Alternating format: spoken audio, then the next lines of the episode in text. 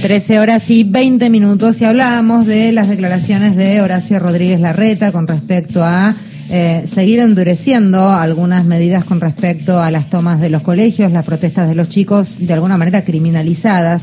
Eh, está en línea el legislador porteño por el frente de todos, Juan Manuel Valdés. Gracias por atendernos, Juan Manuel. Federica País te saluda. ¿Cómo va?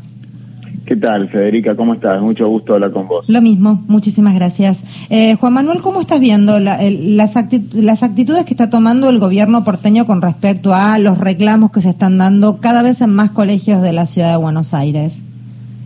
Bueno, nos parece desde el bloque del Frente de Todos, estamos solicitando diversas medidas. Eh, el día de ayer, la Defensoría del Pueblo convocó a las partes a negociar, a conversar, a dialogar y fue la ministra Soledad Cuña la que se negó a hacerlo.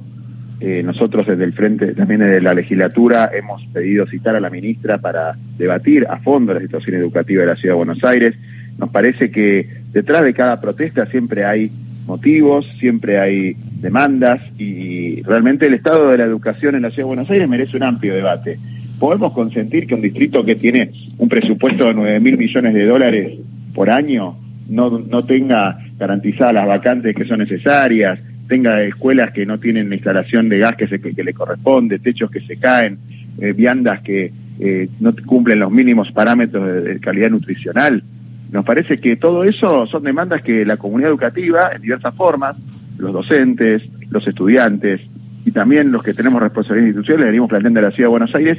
Yo no entiendo cómo eh, Horacio Rodríguez Larreta pretende hacer un gobierno de diálogo, como dice que quiere hacer en caso de ser presidente, sin ni siquiera sentarse a dialogar con chicos de 15 años.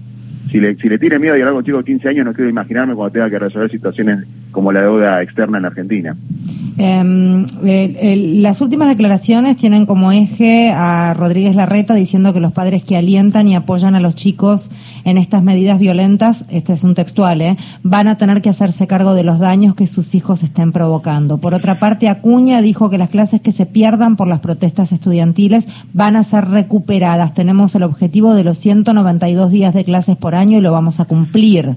Digo, son declaraciones que en realidad, no sé si el término es miedo, Juan Manuel, vos decís que es miedo yo entiendo que también tiene que ver con cierta mirada que le están sugiriendo que apliquen para determinado electorado que eh, apuesta a este tipo de políticas.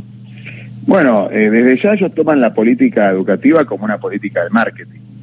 Ellos no, eh, no han tenido una sola política educativa consistente a lo largo de estos 12 años. Más bien, la única continuidad que uno puede ver en las cuatro administraciones del PRO en la Ciudad de Buenos Aires ha sido la desinversión educativa eh, no se construyó ninguna escuela nueva en todo este tiempo, simplemente ha habido algunas, algunas refacciones edilicias, pero ninguna, ninguna propuesta educativa nueva en la ciudad de Buenos Aires.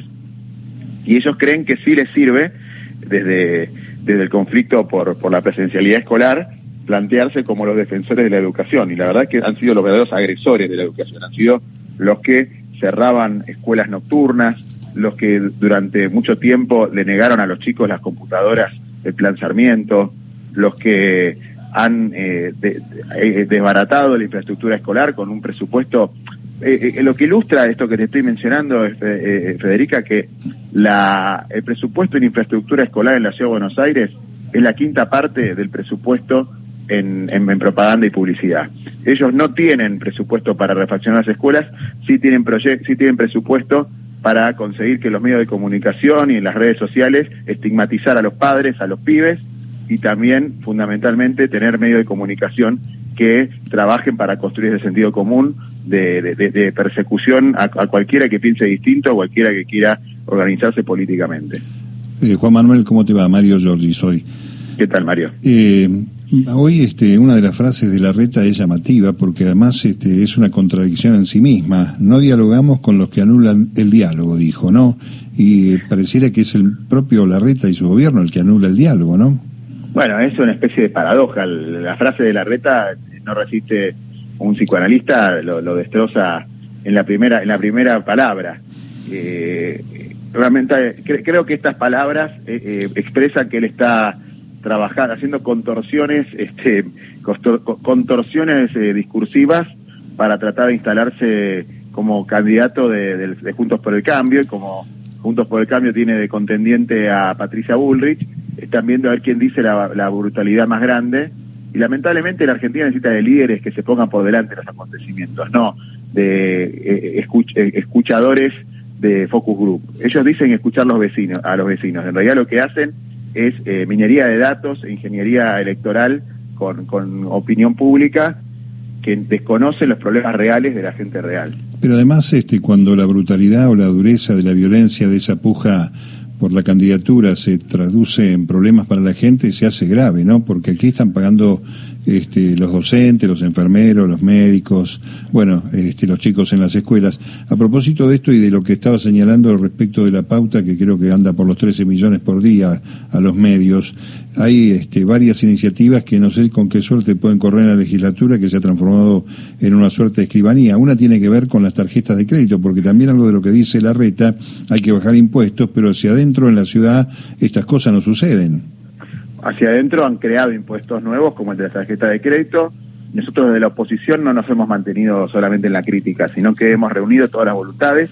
En una Argentina donde dicen que el diálogo es difícil, hemos podido reunir a distintos bloques del frente opositor, eh, tanto desde, desde, el, desde el Partido Obrero hasta la Libertad Avanza.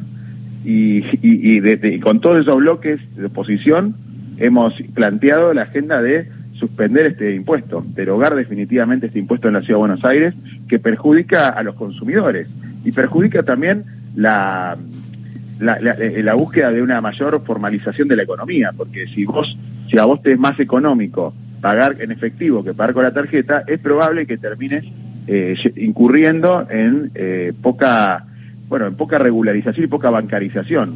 Lo que buscan los países desarrollados, y la Ciudad de Buenos Aires tiene un presupuesto de, de, de, capital europea es eh, justamente formalizar y bancarizar a su economía. Este impuesto que impuso Rodríguez Larreta del 1,2% de, de, sobre la tarjeta, sobre el consumo de cada tarjeta de crédito, perjudica a muchísimos eh, porteños porque hay muchísimos argentinos que consumen, que tal vez tienen tarjeta de crédito de la ciudad de Buenos Aires y por ese motivo se les aplica, se les aplica un impuesto que no debería estar pagando. De la misma manera que ellos plantean a nivel nacional eh, que hay que hay que reducir el impuesto a los ingresos brutos y la ciudad de Buenos Aires lidera las provincias con las jurisdicciones con mayor tasa promedio de ingresos brutos. Es una hipocresía permanente la que la que lleva adelante el PRO y por eso nosotros también estamos reuniendo electoral, estamos reuniendo en la legislatura la voluntad que haya que reunir para avanzar con, con, con una reforma tributaria que sea en beneficio del contribuyente. Son muchas las fuentes de recaudación, es la ciudad más rica del país. Uno no se entiende si no es por una cuestión ideológica y esta, esta trampa de esa suerte de casting electoral que tiene el PRO. Eh, no se justifica de otra manera que haya tanta pesadumbre para muchos sectores, ¿no? Bueno, en la ciudad de Buenos Aires somos rehenes de la interna de Juntos por el Cambio traen candidatos importados. Eh, vos, sos, vos fuiste intendente de un municipio que está acá al lado y ahora podés ser, porque le conviene en, la distribución de poder interna, te, proponen como posible candidato a jefe de gobierno. Eh, lo mismo sucede con eh, el giro de las políticas públicas, o sea, se, se termina este, castigando o, reprimiendo y haciendo en un paralelismo a las peores épocas de Argentina, llevando policías a las casas de los padres para decirles eh, que van a pagar por lo que hacen sus hijos.